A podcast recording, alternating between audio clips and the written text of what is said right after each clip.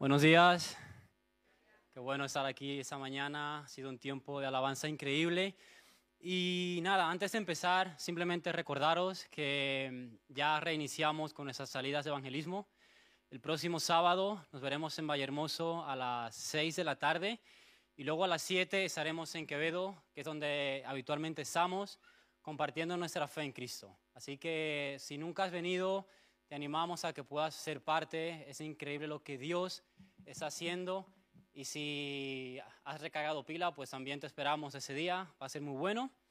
Y nada más, vamos a poner ese tiempo en manos de Dios. Padre, gracias que tú eres bueno. Gracias que tú eres Padre de misericordia.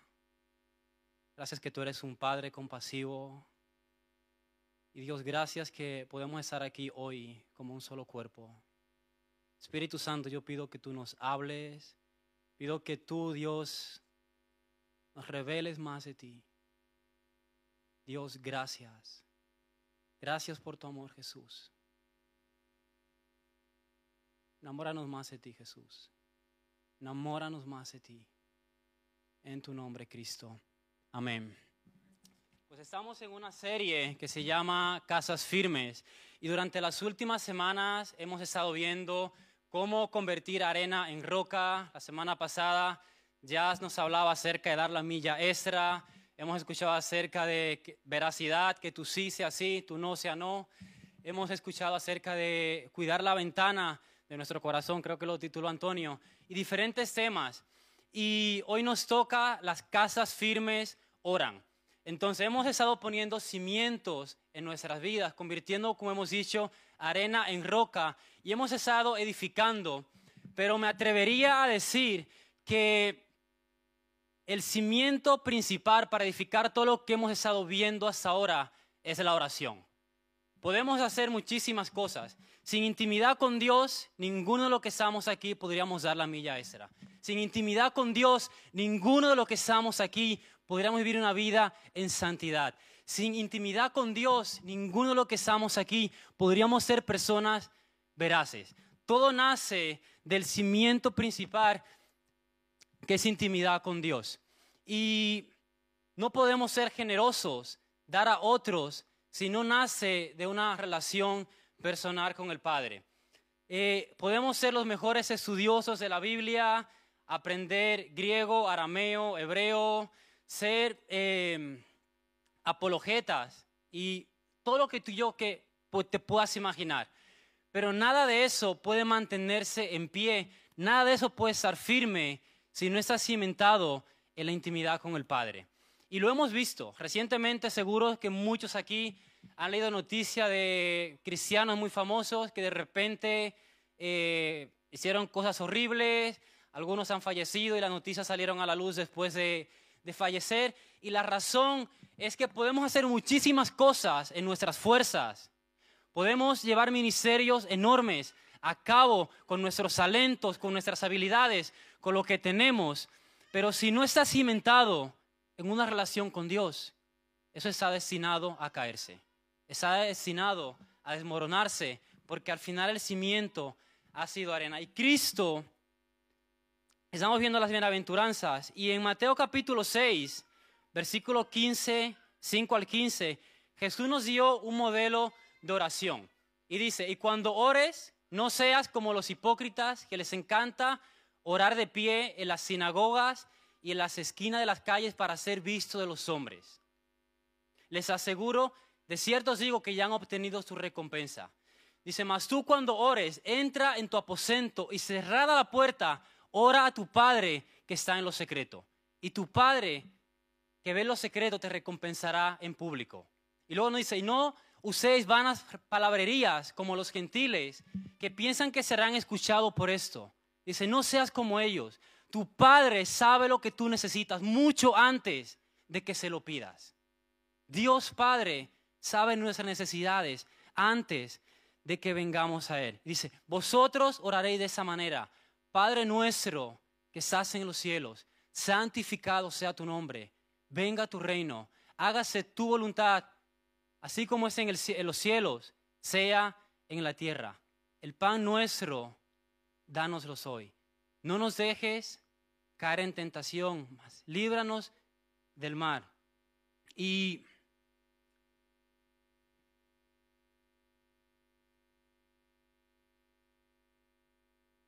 se hágase tu voluntad como los cielos de la tierra. No nos dejes caer en tentación, mas líbranos del mal, porque tuyo es el reino y el poder y la gloria por los siglos. Amén. Y perdónanos nuestras deudas, como también nosotros perdonamos a nuestros deudores. Eh, dice, si no perdonáis a, los hombres sus ofensas, vuestro Padre tampoco os perdonará a vosotros. Mas si perdonáis a los hombres sus ofensas, si no perdonáis, tampoco vuestro Padre os perdonará. Entonces, en ese modelo de oración vemos que Cristo eh, nos da pautas muy claras de cómo tenemos que orar y cómo no tienen que ser nuestras oraciones. Y empieza diciendo, empieza diciendo cómo no tienen que ser nuestras oraciones. Nos dice los hipócritas o los, eh, eh, los fariseos, ellos les encantaba orar de pie en los lugares públicos, donde la gente les veía, donde la gente podía aplaudirles, donde la gente podía decir, ah, qué bien lo hacen. Y los gentiles, su manera de, orar era usar muchas palabras, porque tenían la costumbre de que eh, repetir y repetir para convencer a sus dioses falsos. Y muchas veces tú y yo venimos a Dios de la misma manera, pensando que por usar muchas palabras podemos convencer a Dios. Pensamos que el hecho de usar muchas repeticiones y oraciones muy elocuentes, muy elaboradas, pensamos que por eso Dios se va a inclinar a escucharnos. Y lo que Jesús está diciendo es, mira, déjate de rollos. De verdad, es lo que está diciendo en palabras textuales hoy en día. Déjate de rollos. Dios sabe lo que tú necesitas antes de que se lo pidas. Eh, porque Dios es un Padre. Dios conoce nuestras necesidades. Mira, Gonzalo se levanta muchas veces a las seis de la mañana, seis y media. Y él tiene la confianza de ir de su habitación a nuestra habitación y decir, papá, yo quiero jugar contigo a esa hora. ¿Por qué lo hace? Porque sabe que soy su padre. Posiblemente si tú te quedas en mi casa y te despiertas, tú no irías a tocarme la puerta de la habitación para levantarme, porque no eres mi hijo. Y sabes, eso es, eso es la confianza de, ser padre y ser hijo. Ayer, por ejemplo, estábamos súper liados con diferentes cosas y cuando estamos muy liados, Gonzalo habla desde que se levanta hasta que se acuesta. Y él está todo el día eh, buscándote para enseñarte algo, eh, para decirte, papá, he descubierto una cosa. Es una cosa que ya he descubierto todos los días, pero, pero cada día lo descubro otra vez. Y, y a veces le decimos, bueno, Gonzalo, ahora es tiempo de juego libre. Entonces tú tienes que jugar y nosotros haremos nuestras tareas. Así que en teoría él se va a su tiempo libre, pero no pasan cinco minutos y está ahí otra vez. Y a veces te desesperas porque dices, o sea, quiero un respiro. Y, de repente llega, hay momentos donde dice, papá, tengo una sorpresa para ti. Entonces, claro, ahí de repente, pues se te derrite el corazón y ya cedes y vas otra vez, ¿no? Y sabes, ese es Dios con nosotros. Dios sabe lo que necesitamos y podemos acercarnos a Dios confiadamente. Eso es lo que Cristo nos está diciendo en el modelo de oración que nos está enseñando. No seas como los gentiles, no seas como los hipócritas. Lo que Cristo está condenando no es el hecho de orar en público o de orar de manera larga, porque de hecho el mismo Jesús pasaba muchísimo tiempo en intimidad con el Padre. Lo que Cristo está condenando es la motivación del corazón. ¿Por qué lo hacemos? Nuestra motivación al orar es que los hombres nos aplaudan, hacer oraciones donde la gente diga, wow, qué manera de orar de esa persona. A veces, posiblemente ninguno de los que estamos aquí saldríamos a calle Fuencarrar y empezaríamos a orar en voz alta. Porque ahí la gente no te aplaudiría, te criticarían más bien. Entonces lo que Jesús está eh, condenando aquí no es el hecho de orar en público o en privado, sino es la motivación del corazón. Porque la razón por la que ellos lo hacían era por recibir la aprobación de los hombres, era por recibir el aplauso de los hombres. Y lo que Cristo está diciendo, de cierto os digo que ya tienen su recompensa. Ellos, es, tanto los gentiles como los fariseos o los hipócritas, tenían el mismo problema. Y es que ellos mismos eran el centro. Aparentemente estaban buscando a Dios, pero estaban poniendo como centro ellos, porque querían el aplauso de los hombres. Y mira, el aplauso de los hombres es pasajero. La aprobación de Dios es eterna. Si tú y yo cuando, cuando oramos, lo que buscamos es aprobación de los hombres, es pasajero. La aprobación de Dios es eterna. Y no sé si esa agua era mía, estaba abierta ya. Pero está llena, así que supongo que sí.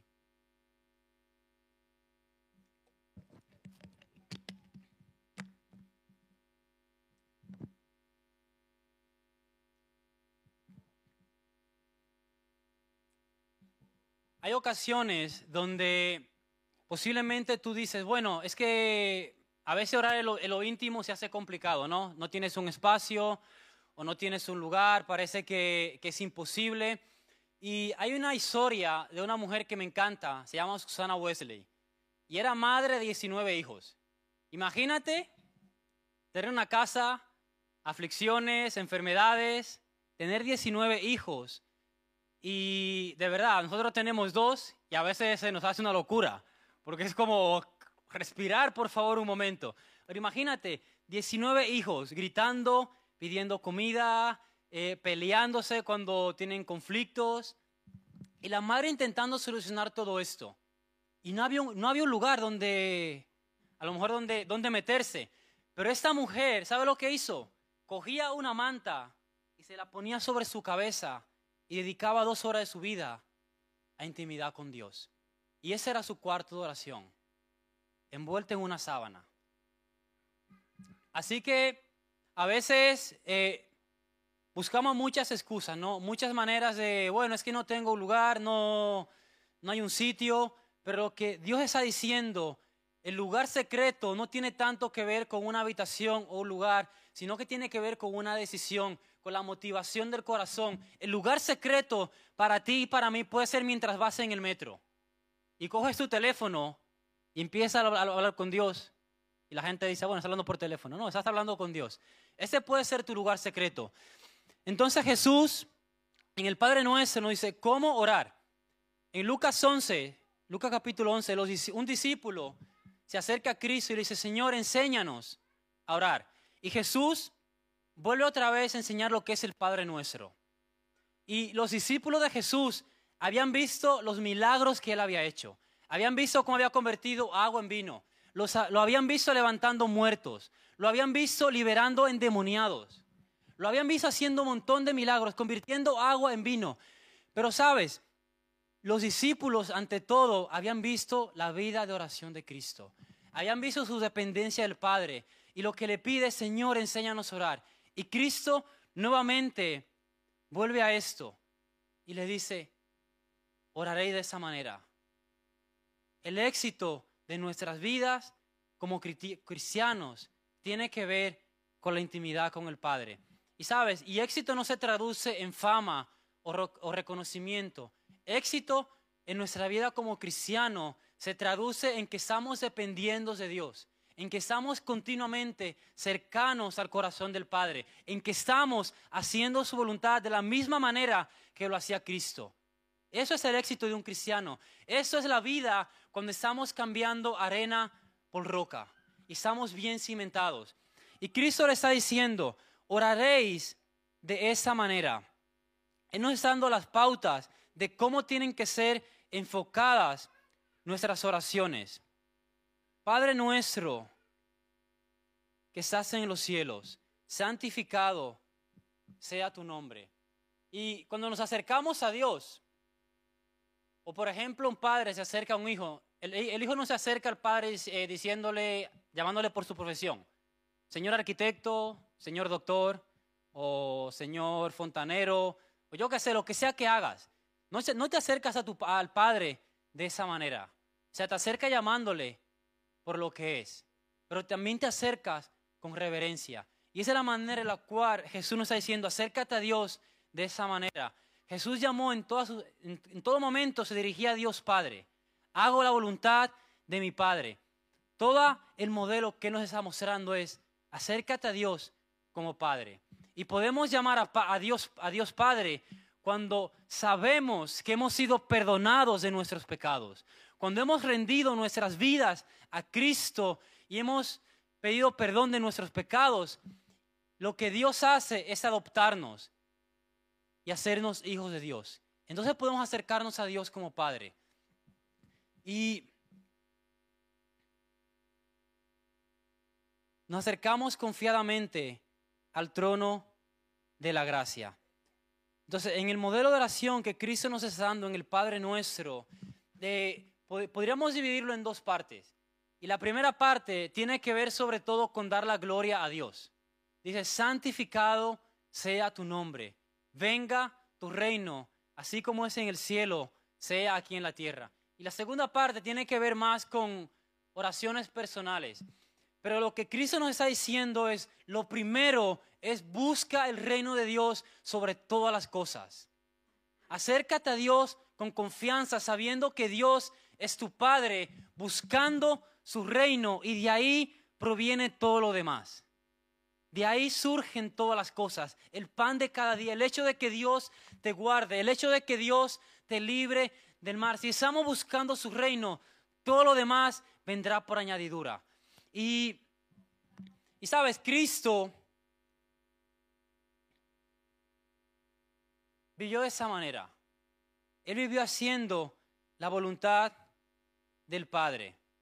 Jesús vivió perdonando a sus ofensores.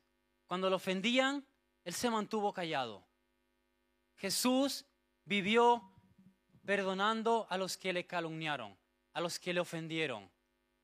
Él vivió haciendo la voluntad de su Padre aquí en la tierra. Cristo, estoy viendo el tiempo que llevo, eh, vivió realmente cimentado de la manera correcta. Si queremos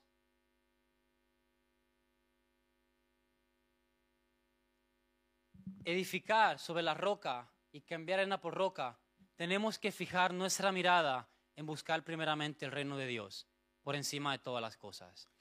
Y, podemos pensar, bueno, pues Jesús era Dios, obviamente Él hizo todo lo que a Dios le agradaba, Él hizo todas las cosas correctas, pero mira, si vamos a la Biblia, en el Antiguo Testamento, hubo un hombre que muchos años antes vivió exactamente lo que Cristo está enseñándonos en el Padre Nuestro. Y esa persona es el rey David. Si ves su vida, cuando David, cuando David oraba, él decía, Señor, no permitas que mi pie resbale. Es lo que Jesús está enseñando en el Padre Nuestro. No nos dejes caer en tentación, líbranos del mal, líbranos del maligno. Dios ha perdonado nuestros pecados. Dios ha redimido cada pecado que tú y yo hemos cometido, pero la tentación continuamente está sobre nosotros. Y David lo sabía, Cristo lo sabía. Líbranos de enredarnos en los negocios de esta vida. Líbranos de enredarnos en las cosas de este mundo que son pasajeras y que eso desvíe nuestra atención de lo que es realmente importante, que es el reino de Dios. Y David lo sabía por eso continuamente está pidiendo, Dios, no permitas que mi pie resbale. Hay un proverbio donde eh, David dice como las riquezas para el rico son como una muralla imaginaria. Y sabes, a veces podemos poner nuestra confianza en la riqueza de ese mundo. Eso es enredarnos en los asuntos de ese mundo. Eso es caer en los, en los enredos del maligno. Poner nuestra confianza en cosas que parecen una muralla, que son nuestra seguridad. Y hoy en día que todo está patas arriba, pues parece, obviamente, eh, con más razón nuestra seguridad, pero lo que está diciendo Dios en la Biblia es un muro imaginario. Solamente es en tu mente. Tu profesión, que a lo mejor piensas es lo que más seguridad, es un muro imaginario. Todo lo que tú y yo poseemos, que parece que nos brinda seguridad, es un muro imaginario. Dios, líbranos de caer en la tentación. Y tú y yo deberíamos estar pidiendo esto al Padre. Es lo que Jesús nos está diciendo. ¿Quieres cambiar en por roca? Pide a Dios que te libre del maligno, que te libre de caer en la tentación y el engaño de este mundo. Y es lo que David continuamente estaba pidiendo a Dios. Pero no solamente esto. David, cuando enfrentó las diferentes adversidades, cuando le calumniaron, cuando le persiguieron, aun siendo inocente, él no decidió tomar venganza. Él mantuvo su corazón limpio delante de Dios. Mantuvo su corazón, su corazón bien posicionado. Y sabes, muchas veces a ti y a mí nos ofenden y siendo honesto, una ofensa que cometen contra nosotros y nos llenamos de amargura y nos llenamos de resentimiento y no perdonamos y buscamos manera de infringir daño a esa persona. Eh,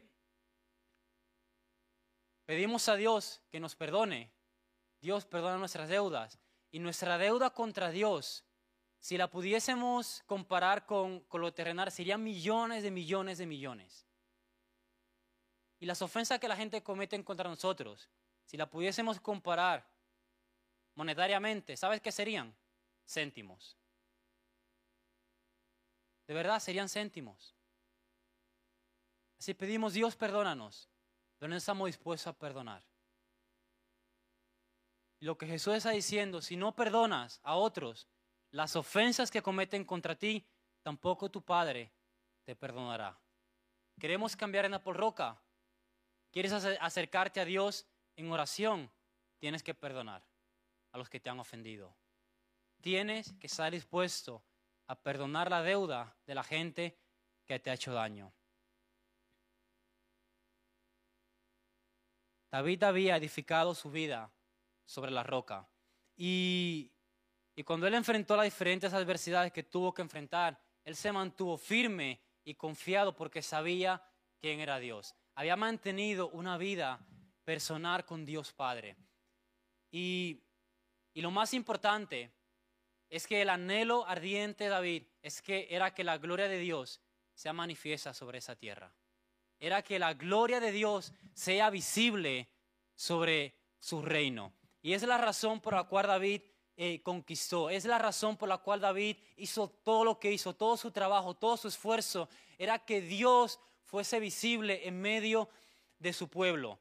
Y es lo que estamos orando en el Padre nuestro. Padre nuestro, venga tu reino así como es en los cielos, sea en la tierra, manifiesta tu poder. En Salmos 132, versículo 3 al 5, dice, eh, lo voy a buscar porque no lo tengo aquí completo.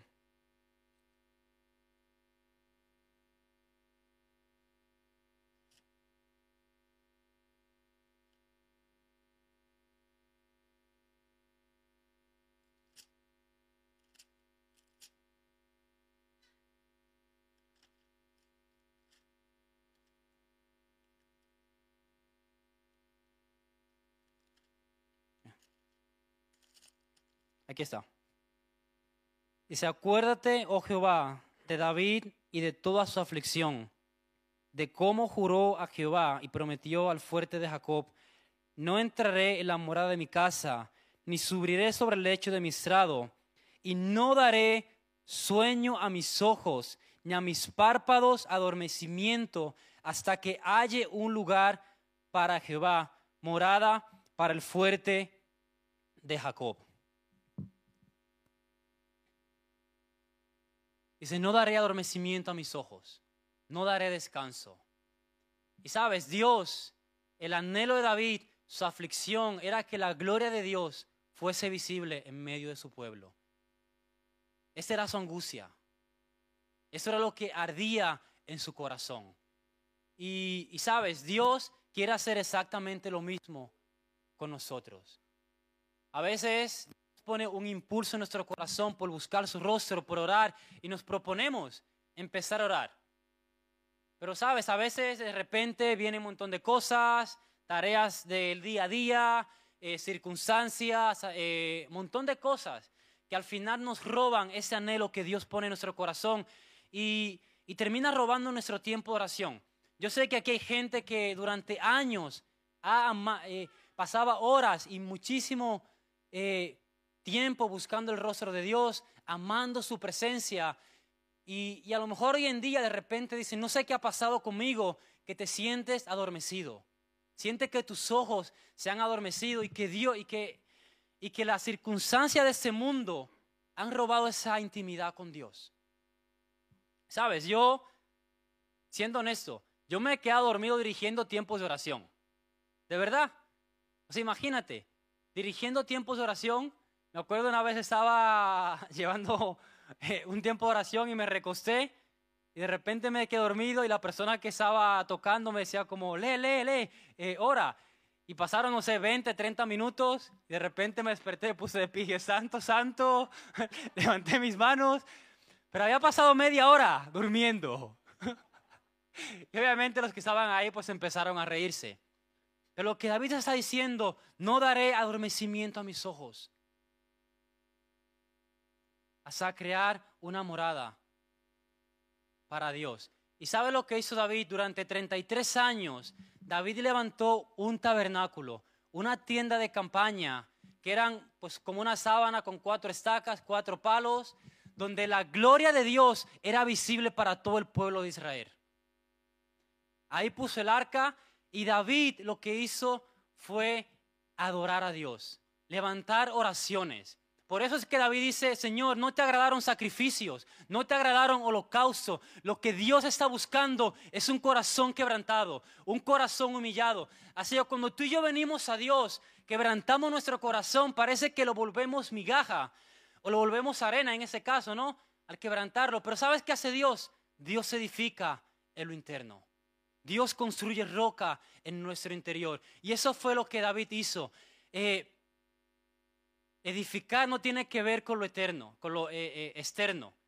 Una tienda de campaña con cuatro palos parece algo que se puede derribar con facilidad, pero realmente lo que David había edificado era en lo interno del corazón, en su corazón, en medio del pueblo. Y no solamente el pueblo de Israel podía ver la gloria de Dios, sino los gentiles, los extranjeros que venían, podían ver al Dios vivo en medio del pueblo de Israel.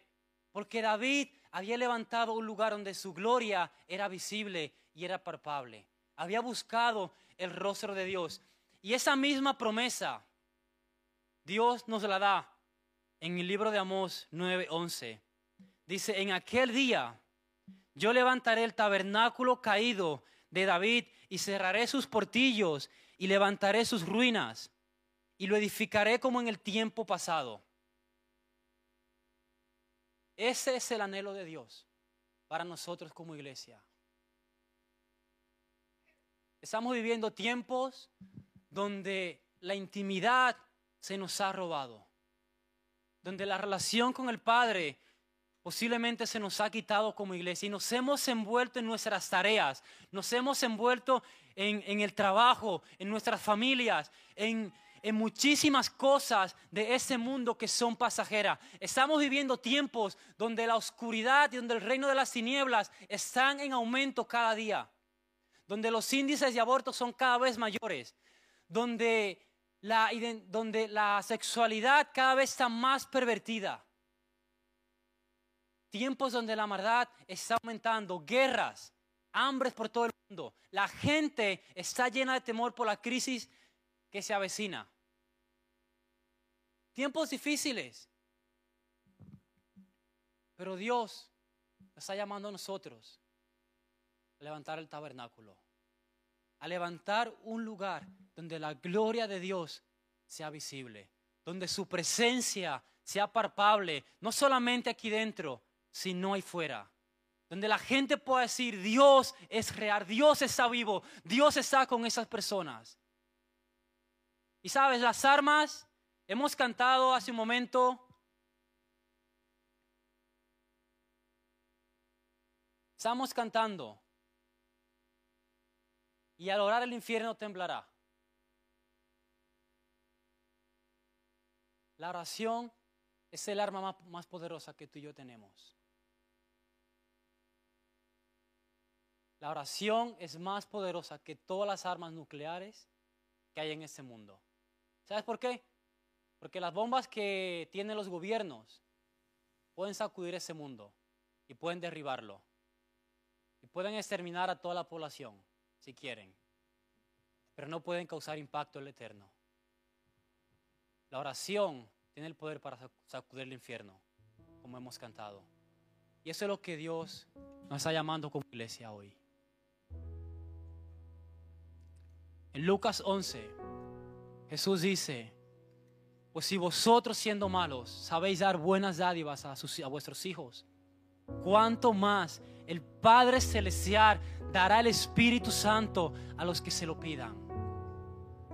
Si vosotros siendo malos sabéis dar buenas dádivas a vuestros hijos, cuánto más el Padre Celestial dará el Espíritu Santo a los que se lo pidan. Y es posible que tú aquí hoy y te sientas adormecido. Sientas que Dios, que el enemigo ha robado tu intimidad con Dios. O a lo mejor es algo que nunca has experimentado. O Dios ha puesto ese deseo y lo has intentado, pero no, no ha progresado. Pero Dios quiere hacer de nosotros, Dios quiere levantar el tabernáculo de David en medio nuestro. Dios quiere hacer de esta iglesia de amistad cristiana una casa firme, con un cimiento sólido. Yo necesito creer esto. Y tú necesitas creerlo. Dios, ayúdanos. Ayúdanos, Espíritu Santo, a levantar una casa firme, un tabernáculo, Dios, donde tu gloria sea visible a esa tierra, donde tu gloria, Señor, sea visible a toda esta generación.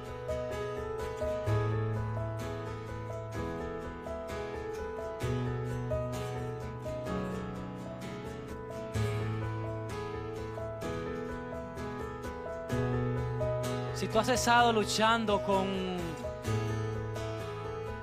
vida de intimidad con Dios, y sabes algo que nos pasa a todos. Intentar tener una vida profunda de intimidad con Dios. Y a veces parece que es imposible. Y quieres y quieres, pero no puedes. Yo quiero invitarte a ponerte en pie. Decir, Dios, yo quiero edificar yo quiero de mi vida levantar el tabernáculo de David y que tu gloria, Dios, sea visible, que tu gloria sea palpable. Yo no quiero ofrecer sacrificios, yo no quiero vivir en mis propias fuerzas, yo no quiero llevar a cabo ministerios en mis talentos, en mis habilidades y que de repente un día todo sea sacudido y derribado.